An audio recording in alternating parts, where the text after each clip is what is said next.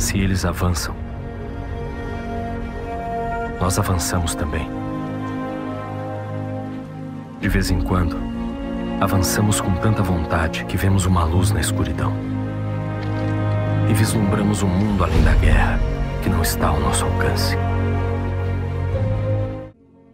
Fala molecada! Meu nome é Vitor Soares, eu sou professor de História. Estamos começando mais um História em Meia Hora, esse bate-papo em 30 minutos, onde você sai aprendendo alguma coisa sobre história daqui a pouquinho. No final do podcast, eu prometo que você vai sair sabendo alguma coisa. Hoje, o nosso bate-papo é sobre um tema muito tenso. Nós vamos conversar um pouquinho sobre as bombas nucleares, né? O efeito que essas bombas tiveram lá no Japão e sobre né, como que os Estados Unidos e os outros países, né? Não foi somente os Estados Unidos que criaram criaram essa tecnologia das bombas nucleares, mas como que eles chegaram a tal conclusão? É impossível falar de bombas nucleares, falar de Hiroshima e Nagasaki, falar dos Estados Unidos, né, na década de 40 e não falar um pouquinho de Segunda Guerra Mundial. Então a gente vai dar uma pincelada em Segunda Guerra Mundial com certeza. Muitas pessoas pedem para fazer um podcast sobre Segunda Guerra Mundial e ele vai vir. Só que Segunda Guerra Mundial é um tema tão grande, tão amplo, que eu não vou chegar em um episódio só falar de Segunda Guerra Mundial. Aqui, por exemplo, eu quero dar uma explorada melhor em bombas nucleares em Hiroshima e Nagasaki, porque eu sei que é um tema que a gente fica preocupado, né? É importante que a gente estude um pouquinho, que a gente entenda um pouco sobre o assunto, porque, brother, acabou de ter uma treta tensa demais entre o Irã e os Estados Unidos e é impossível a gente não pensar na possibilidade, sim, de uma explosão nuclear no mundo novamente, de umas cidades aí sendo destruídas, infelizmente. Bem, vamos começar. Pode rodar a vinheta aí. História em meia hora. O Japão vai ficar do lado do eixo, enquanto os Estados Unidos, né, depois, quando ele entrar na guerra, ele vai ficar do lado dos aliados. O Japão ele vai invadir a Manchúria, uma parte da China, a Tailândia, e ele vai invadir também algumas cidades que os britânicos eles tomaram durante o neocolonialismo, a Malásia, Hong Kong e Havaí. Na época, o Império Japonês travava essa luta na Ásia, só que era meio que a mesma coisa que estava acontecendo no Ocidente, sabe? A Guerra Mundial, a Segunda Guerra Mundial, antes da entrada dos Estados Unidos, era uma coisa bem mais unificada. Não tinha uma distinção clara entre a guerra que o Japão travava e a guerra que os seus aliados do eixo também travavam, como a Itália e a Alemanha. Somente no dia 7 de dezembro de 1941, quando o Japão atacar Pearl Harbor, que os Estados Unidos vai decidir entrar na Segunda Guerra Mundial, e aí você vai ter uma separação né? A guerra mundial vai se dividir no meio. Na parte ocidental, você vai ter aquela guerra clássica, né? Quando a gente estuda a Segunda Guerra Mundial na escola, a gente sempre vê esse, esse palco, esse cenário, que é ali a Alemanha e a França lutando uma com a outra. E do outro lado, né? Do lado do Oceano Pacífico, você vai ter a Guerra do Pacífico que tem esse nome exatamente por conta do oceano, né? Como vai ser uma guerra entre Estados Unidos e Japão, o Oceano Pacífico vai ser o grande palco dessa guerra. Enquanto o Japão ele domina uma ilha, depois vai lá os Estados Unidos domina outra, aí o Japão vai lá e liberta aquela ilha da dominação estadunidense, aí os Estados Unidos vai lá e domina outra, entendeu? É, é, vai ser sempre em relação a ilhas, né? Dominação de ilha com ilha. Inclusive, o podcast do Jovem Nerd sobre a guerra no Pacífico é muito interessante, vale muito a pena ouvir, mas primeiro termina de ouvir o nosso podcast aqui, tá? Primeiro nós aqui, depois você ajuda os caras lá. E uma outra indicação é o filme Pearl Harbor, né? Que tudo bem que romantiza muito a entrada dos Estados Unidos lá, mas é um, é um filme muito legal. E tem o Ben Affleck como ator, né, como protagonista, e eu gosto muito do Ben Affleck. bem, mas o importante é saber que Pearl Harbor vai ser o que vai iniciar a guerra entre o Japão e os Estados Unidos. Essa guerra pacífico-asiática, ou somente guerra do Pacífico, vai gerar uma série de conflitos lá no território da Ásia Oriental e do próprio Oceano Pacífico, né?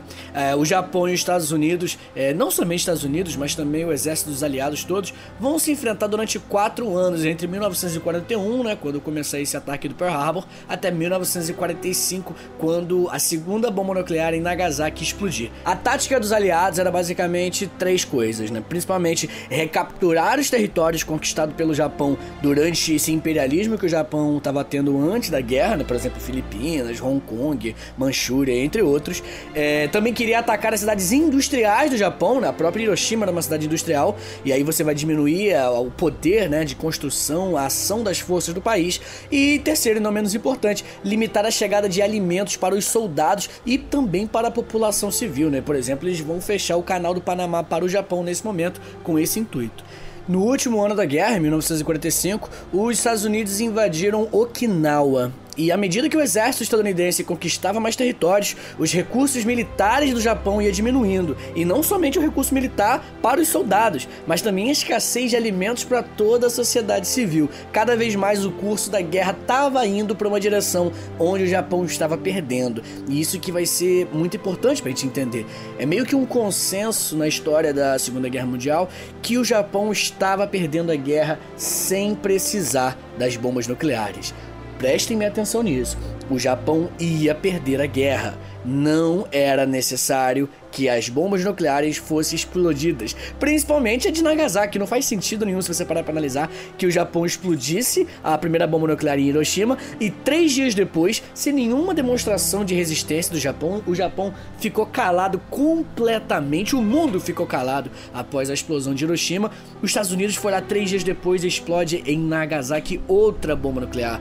É, é muito consensual entre os historiadores que foi bem desmedida essa decisão dos Estados Unidos, até porque o Japão estava atacando os navios estadunidenses com aviões kamikazes, né, que são pessoas que se jogam com bombas dentro dos seus aviões, eles se jogam nos navios para se explodirem e também explodirem os navios estadunidenses, né? Isso demonstra claramente que o Japão não tinha mais como continuar a guerra, era só esperar mais um pouco, questões de meses que o Japão desistiria, que o Japão assinaria sua desistência e sairia da guerra. Não era necessário que você explodisse duas cidades com bombas nucleares, matando centenas de milhares de civis. Se os nossos filhos tiverem mais um dia de paz, terá valido a pena o dia a mais que mantivermos essa ilha sob nosso poder! Bem, falando agora um pouco sobre o ataque dos Estados Unidos ao Japão, como eu falei ali em cima, a ideia dos aliados era incapacitar o trabalho nas indústrias, né? Eles vão decidir bombardear, atacar cidades industriais exatamente para que isso prejudicasse a economia, e não só a economia, mas também como a moral japonesa, né? Eles vão bombardear algumas cidades industriais e não vão bombardear somente Hiroshima e Nagasaki não, tá? Serão 67 cidades bombardeadas em um intervalo de seis meses apenas. Para você ter uma noção, somente em uma noite de ataque, 100 mil pessoas morreram em Tóquio. Cara, em Hiroshima e Nagasaki, com duas bombas nucleares, foram mais ou menos 250, 300 mil pessoas. Em Tóquio, em uma noite, morreram 100 mil. E como a maioria das casas no Japão nessa época eram feitas de madeira, os Estados Unidos usavam principalmente bombas incendiárias, porque aí, né, por conta da madeira, os incêndios se alastravam com muita facilidade. Antes dos bombardeios incendiários, os Estados Unidos jogavam panfletos sobre as cidades, avisando que ela poderia ser bombardeada, né? Passava um avião jogando vários panfletos lá embaixo para as pessoas, e aí as pessoas pegavam o panfleto e tinha lá a mensagem: "Ah, essa cidade pode ser bombardeada a qualquer momento". A ideia de fazer isso era tanto de diminuir as baixas das pessoas, né, diminuir as baixas dos civis, quanto também de causar terror psicológico nas pessoas, né? Porque aí as pessoas com um terror muito grande, elas iriam enfraquecer ainda mais o governo japonês. E ó, tem uma coisa que é curiosa, não há nenhum registro de que Hiroshima foi avisada que seria bombardeada. Alguns moradores que sobreviveram aos ataques até dizem que acreditam terem visto os panfletos sobrevoando a cidade, mas possuir um desses panfletos era considerado crime no Japão. E depois das explosões nucleares, né? Pelo amor de Deus. Se prédios foram destruídos, imagine panfletos, né? Eles foram completamente desintegrados após as explosões. Ah, e outra coisa que confirma essa hipótese de que os Estados Unidos não avisaram que iriam bombardear Hiroshima é que existe uma lista das cidades destinadas para receberem um alerta e Hiroshima não está nessa lista, tá? Antes do lançamento da bomba, os aliados optaram por tentar um acordo. Esse acordo era conhecido como Declaração de Potsdam. Basicamente, essa declaração de Potsdam dizia tudo que o Japão deveria fazer, né, acatar, para que o conflito chegasse ao fim. Então, em julho de 1945, o Império Japonês anuncia que não aceitava as exigências impostas pelos aliados. Sendo assim, o exército dos Estados Unidos começa os preparativos para o lançamento da bomba de Hiroshima. If we don't raise 14 billion dollars, this war's over by the end of the month. Para quem não sabe, Hiroshima e Nagasaki eram duas cidades japonesas, Hiroshima mais industrial do que Nagasaki, e Hiroshima também foi onde sofreu a maior explosão. A bomba atômica de urânio chamada Little Boy foi lançada sobre Hiroshima no dia 6 de agosto de 1945, e três dias depois, uma bomba nuclear de plutônio chamada Fat Man foi lançada sobre a cidade de Nagasaki no dia 9 de agosto. Há muita discussão sobre o lançamento das bombas nucleares. A gente sabe que as bombas foram lançadas porque os Estados Unidos meio que queriam forçar e acelerar o fim da guerra. Só que as discussões sobre o tema são sobre a possibilidade de Estados Unidos quererem mandar uma mensagem de superioridade mundial. Como se lançando as bombas e destruindo as cidades inteiras, apertando o botão, os Estados Unidos estivessem dizendo que eles eram superiores e que ninguém devia mexer com eles. Tanto porque, né, os Estados Unidos sabia que depois do fim da Segunda Guerra Mundial, a União Soviética deixaria de ser um aliado contra a Alemanha nazista e se tornaria um inimigo, como aconteceu durante toda a Guerra Fria. O presidente norte-americano Harry Truman, no dia 6 de agosto de 1945, logo após autorizar a explosão da bomba atômica sobre Hiroshima, fez o seguinte discurso: Os japoneses começaram essa guerra pelo ar em Pearl Harbor é uma bomba atômica. É o aproveitamento da energia básica do universo. A força de onde o Sol tira seu poder foi liberada sobre aqueles que trouxeram a guerra ao Extremo Oriente. Foi para poupar o povo japonês da completa destruição que o ultimato de 26 de julho foi emitido em Potsdam. Seus líderes prontamente o rejeitaram. Se eles não aceitam os nossos termos, que esperem uma chuva de ruína no ar, como nunca antes vista neste planeta. No mesmo dia, Hiroshima é destruída e três dias depois, Nagasaki. Tem um documentário que vale muito a pena que você veja, chamado Hiroshima, na BBC, onde o Russell Gackenbach, que é um dos pilotos envolvidos no bombardeio, ele disse o seguinte: Naquele tempo, havia tanto ódio dos japoneses que quanto mais matávamos, melhor nos sentíamos, porque isso significava que haveria menos deles para enfrentar durante a invasão. O comandante supremo das forças aliadas na Europa, o Dwight Eisenhower, ele declarou que os ataques eram totalmente dispensáveis, porque o Japão já estava praticamente derrotado. Além disso, as bombas não seriam úteis para salvar as vidas norte-americanas e os Estados Unidos deveriam evitar chocar a opinião pública mundial. Haviam planos alternativos para derrotar o Japão e a superioridade aérea dos norte-americanos faria os japoneses sucumbirem mais cedo ou mais tarde. Fora que não foi apenas Hiroshima que encerrou a guerra não, tá? Ao mesmo tempo, os soviéticos invadiram a Manchúria e outras colônias japonesas no Oceano Pacífico no dia 8 de agosto de 1945. Um plano que inclusive os aliados sabiam que aconteceria.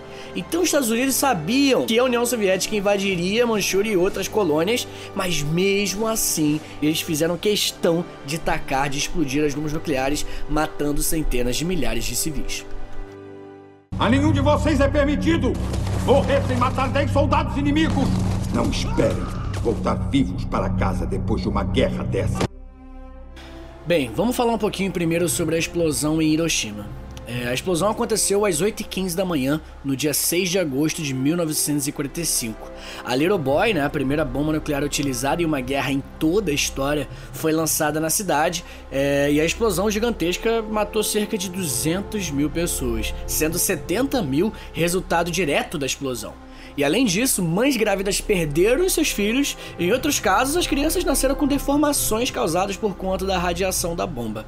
Quase 90% das pessoas que estavam a um quilômetro da explosão morreram instantaneamente, tudo virou pó e os corpos foram completamente desintegrados. Pra você ter uma noção, não havia nem como contar os cadáveres da explosão. A Little Boy gerou uma onda de calor de 4 mil graus e gerou também ventos de 440 metros por segundo. Para você ter uma noção, cara, o quanto isso é, o maior furacão já registrado na história atingiu 85 metros por segundo e a Little Boy foi 440. Mais de 90% das 76 mil construções de Hiroshima foram completamente destruídas também. 270 dos 298 hospitais da cidade foram destruídos, além de 1.654 médicos dos 1.780 médicos que existiam na cidade também foram mortos. Imagina o caos que ficou naquela cidade logo após a explosão. A bomba foi lançada de um avião denominado Enola Gay, que era um bombardeiro B-29. O nome foi uma homenagem a Enola Gay Tibbets, que era a mãe do piloto do avião, o Paul Tibbets. O Paul Tibbets ele foi um brigadeiro general da Força Aérea dos Estados Unidos e até o fim da sua vida, cara, ele não demonstrou arrependimento. Ele disse que acredita ter feito o necessário para acabar com a guerra. Já o copiloto dele não. O Robert Lewis demonstrou mais humanidade e logo após jogar a bomba nuclear, ele disse a célebre frase: "Meu Deus, o que foi que fizemos?" My God, what have we done? Depois da tripulação retornar aos Estados Unidos, o presidente Harry Truman disse o seguinte para eles: Não percam sono por terem cumprido essa missão, a decisão foi minha. Vocês não podiam escolher. Alguns dos edifícios de concreto reforçados de Hiroshima foram construídos por conta dos terremotos, né? Que lá tem muito terremoto. Eles não colapsaram com a bomba. Por exemplo, o Hiroshima Dome, que é uma das poucas construções que sobreviveram à explosão. Ele se tornou patrimônio mundial da Unesco em 1996. E essa decisão ela enfrentou objeções por parte dos Estados Unidos e da China. Hoje, esse prédio é conhecido como Genbakudomo, que é basicamente, né, traduzindo livre aqui, o prédio da bomba atômica. Hoje o local tem um parque lindo que se chama Parque da Paz de Hiroshima. Está localizado bem no local onde ocorreu a explosão. Quando a bomba explodiu, né, diziam na época que nos próximos 75 anos nada iria crescer novamente em Hiroshima, o que né, acabou se provando, graças a Deus, uma inverdade. Se você puder pesquisar a imagem aí, joga no Google Parque da Paz de Hiroshima, você vai ver como a cidade superou de uma das maiores, se não a maior, catástrofes da humanidade. Existe um relato de uma sobrevivente da bomba. O nome dela é Sumi Kuramoto. Ela presenciou o ataque aos 16 anos de idade. Ela disse o seguinte: Nunca esquecerei esse momento. Pouco depois das 8 da manhã houve um estrondo, uma explosão reverberante e no mesmo instante um clarão de luz amarelo alaranjado entrou pelo vidro do telhado. Ficou tudo tão escuro como noite. Um golpe de vento me atirou no ar e depois no chão contra umas pedras. A dor estava apenas brotando quando o prédio começou a ruir em torno de mim. Aos poucos o ar se aclarou e eu consegui sair dos destroços. No caminho para um dos centros de emergência vi muita confusão. As ruas estavam tão quentes que queimavam meus pés. Casas ardiam, os trilhos de bonde irradiavam uma luz sinistra e no local de um templo pessoas se amontoavam. Algumas respiravam, a maioria estava imóvel. No pronto-socorro chegava gente correndo, as roupas rasgadas, chorando, gritando. Alguns tinham o rosto ensanguentado e inchado. Outros tinham a pele queimada caindo aos frangalhos de seus braços e pernas. Em um bonde vi fileiras de esqueletos brancos. Havia também os ossos de pessoas que tentaram fugir. Hiroshima tinha se tornado um verdadeiro inferno. E desafiando todas as expectativas humanas, flores desabrocharam e a cidade se reergueu com a ajuda dos Hibakushis, né, que traduzindo literalmente significa sobrevivente da bomba atômica. O governo japonês calculou quase 250 mil sobreviventes dos ataques às bombas lá em 2008. A média de idade na época deles era de 75 anos de idade. Existe hoje um grupo de Hibakushis formado pelo Takashi Morita, que hoje tem 96 anos e ele também é um sobrevivente. Tem uma história que os meus alunos adoram quando eu conto, que é a história fatídica do Tsutomu Yamaguchi. No dia 6 de agosto de 1945, que é o dia que a cidade de Hiroshima é bombardeada, o Yamaguchi decidiu ir até Hiroshima para fazer uma viagem de negócio. Chegou lá e, como a gente já estudou, a cidade é bombardeada, o Yamaguchi sofre ferimentos e queimaduras super sérias e, enfim, ele sobrevive. Mesmo com a bomba nuclear caindo perto dele, ele aguenta a explosão e ele fica vivo. Ele passa a noite noite lá em Hiroshima e no dia seguinte ele acorda melhor e fala: Meu Deus do céu, o que aconteceu aqui? Explosão nuclear, meu Deus, coisa doida. Melhor voltar para minha cidade em Nagasaki. Pois é, o cara volta para Nagasaki, que é a cidade natal dele, e três dias depois de ele ter voltado de Hiroshima, ele sofre novamente as consequências de um bombardeio atômico e novamente ele sobrevive. O cara sobreviveu às duas bombas nucleares. Eu não sei dizer para você se ele é muito sortudo ou muito azarado, né? Porque ele sobreviveu, mas meu Deus, que azar por estar, por estar justamente nas duas cidades nos dois dias de bomba nuclear. Ele morre somente em 2010 por conta de um câncer no estômago, que foi sim uma doença gerada por conta da radiação das bombas. Hoje, Hiroshima é considerada uma das cidades mais lindas e modernas do Japão, além de ser um exemplo de superação para os japoneses, assim como também Nagasaki. Hiroshima é chamada de a Fênix do Japão por muitos cidadãos. Um ano após os bombardeios, tanto Hiroshima quanto Nagasaki foram reconstruídas quase completamente. A gente sabe que o povo de lá faz obra bem mais rápido que a gente aqui no Brasil, né? Se você puder dar uma olhada no Google aí, joga no Google Hiroshima antes e depois da bomba. Tem uma maquete que mostra direitinho aonde a explosão pegou, as construções que foram destruídas e tudo mais. That's the atomic bomb exploding at Nagasaki. The film was taken in a B 29 many miles away. Agora vamos conversar um pouco sobre a explosão em Nagasaki. Três dias depois da explosão em Hiroshima, a bomba Fat Man, né, que significa homem gordo, vai ser lançada sobre Nagasaki no Japão pelos Estados Unidos, né, no dia 9 de agosto de 1945. Ela foi também lançada de um bombardeiro B-29 nomeado Boxcar, pilotado pelo Major Charles Sweeney. Um fato curioso sobre a bomba que foi lançada em Nagasaki é que essa bomba Fatman, ela tinha potência praticamente duas vezes maior que a da bomba conhecida como a Little Boy, né, que é a que foi lançada antes em Hiroshima. Só que os danos foram muito menores e muito menos extensivos do que os ataques da Little Boy em Hiroshima. E o motivo disso são as condições climáticas. No dia, Nagasaki estava com as condições desfavoráveis para o ataque, fazendo com que a Fatman não atingisse o alvo com precisão, caindo em um vale vale ao lado da cidade. Mas mesmo errando relativamente o ataque, o poder da bomba era tão grande que cerca de 40 mil dos 240 mil habitantes em Nagasaki foram mortos instantaneamente.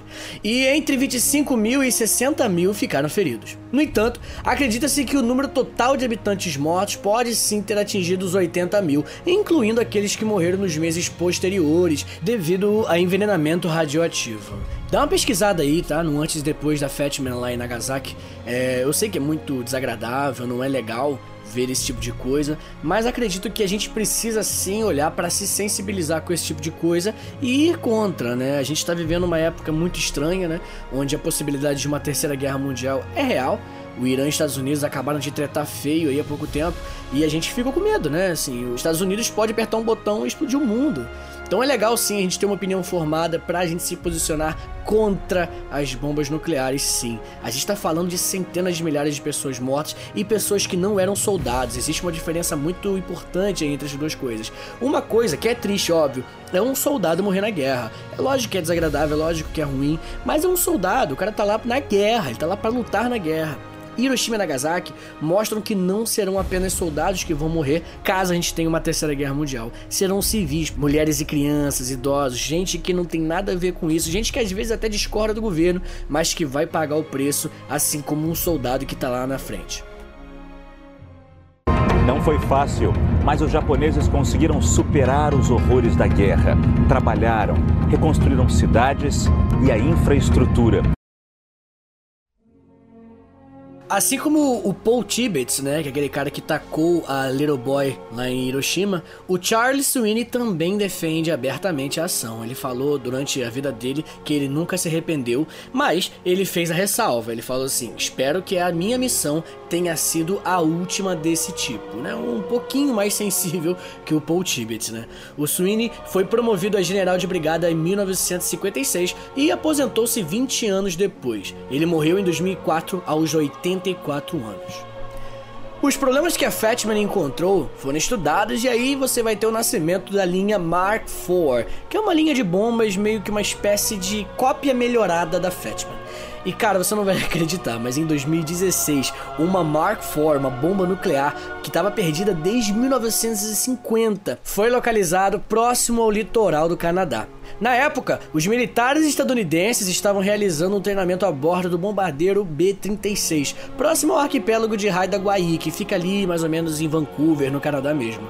Só que aí, subitamente, a aeronave na época pegou fogo e a bomba teve que ser lançada ao mar. Somente agora, em 2016, que ela foi encontrada. Brother, uma bomba nuclear no meio do mar, de boa. Graças a Deus acharam essa parada, tá ligado? Quando você perde uma agulha no sofá, a, a sensação é tipo isso, só que a gente tá falando de uma fucking bomba nuclear, né? Pelo amor de Deus.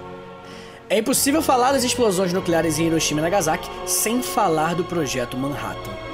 Esse projeto foi basicamente um programa de pesquisa e desenvolvimento que vai produzir as primeiras bombas atômicas durante a Segunda Guerra Mundial. O projeto Manhattan que depois vai ser usado na cultura pop, né? Sabe o Dr. Manhattan de Watchmen? É exatamente por conta desse projeto que ele tem esse nome. O projeto Manhattan empregou mais de 13 mil pessoas e custou mais ou menos, na época, 2 bilhões de dólares, o que hoje é equivalente a quase 30 bilhões de dólares, né, se você corrigir a inflação direitinho. O projeto Manhattan nasceu de uma preocupação levantada pelo físico nuclear Leo Szilard em agosto de 1939. Esse cientista, que é húngaro, ele convence outro cientista muito famoso chamado Albert Einstein a assinar em conjunto uma carta endereçada ao presidente dos Estados Unidos, na época o Franklin Roosevelt. Nessa carta, o Szilard estava alertando o presidente sobre a possibilidade da Alemanha nazista construir armas nucleares, né? Já que alguns cientistas alemães fizeram a descoberta da fissão nuclear, que é basicamente uma reação física que permite a explosão de uma bomba atômica, né? Eu não vou conseguir explicar aqui e eu nem sei como é que funciona exatamente uma bomba nuclear. Ao perceber o poder da arma que estava sendo criada, o Einstein desiste do projeto. A primeira bomba atômica construída na história recebeu o nome de Trinity e ela vai ser testada no dia 16 de julho de 1945 no deserto de Los Alamos, lá no Novo México, onde se situava a base secreta do projeto Manhattan. Na verdade, existiam várias bases secretas, uma delas estava no Novo México. No YouTube, inclusive, tem um vídeo das explosões da Trinity. E como esse teste vai ser um mês antes das explosões de Hiroshima e Nagasaki, dá para você ter uma noção das explosões que rolaram nessas cidades a do vídeo. Vale muito a pena ver esse vídeo, tá? Pra você ter uma noção da explosão nuclear. É só escrever Trinity Atomic Test, algo do tipo. Tem uma parada que é muito curiosa, né? O projeto Manhattan era um segredo de Estado.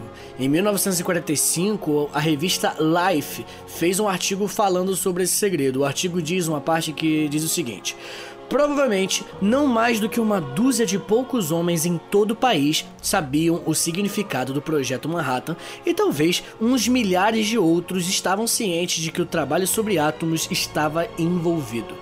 A revista também escreveu que outros mais de 100 mil empregados do projeto trabalharam como topeiras no escuro, advertidos de que divulgar os segredos do projeto era punível com até 10 anos de prisão. Em Oak Ridge, que é uma cidade localizada em Tennessee, né, um estado dos Estados Unidos, foi instalada uma fábrica para a construção das bombas. Tinha um outdoor que dá para você achar no Google também, que dizia o seguinte: o que você vê aqui, o que você faz aqui, o que você ouve aqui e quando você sair daqui, deixe ficar apenas aqui. Existiam outras fábricas que também fabricavam, né? Mas a de Oak Ridge, inclusive, era a maior. O historiador P.G. Smith é, escreveu no livro Os Homens do Fim do Mundo, o verdadeiro Doutor Fantástico e o Sonho da Arma Total. Ele escreveu o seguinte: Para Oppenheimer, que era o chefe do projeto Manhattan, embora a bomba atômica fosse um instrumento definitivo de destruição, ela também encerrava a possibilidade de criar a paz duradoura. Eles esperavam que a superarma atômica seria tão terrível que os países renunciariam à guerra e abraçariam a paz. Mas será que a bomba atômica tinha o tamanho necessário? O cientista visionário esperava que a arma fosse tão destrutiva que a guerra deixaria de ter sentido, resumindo-se tão somente a um ato de suicídio mútuo.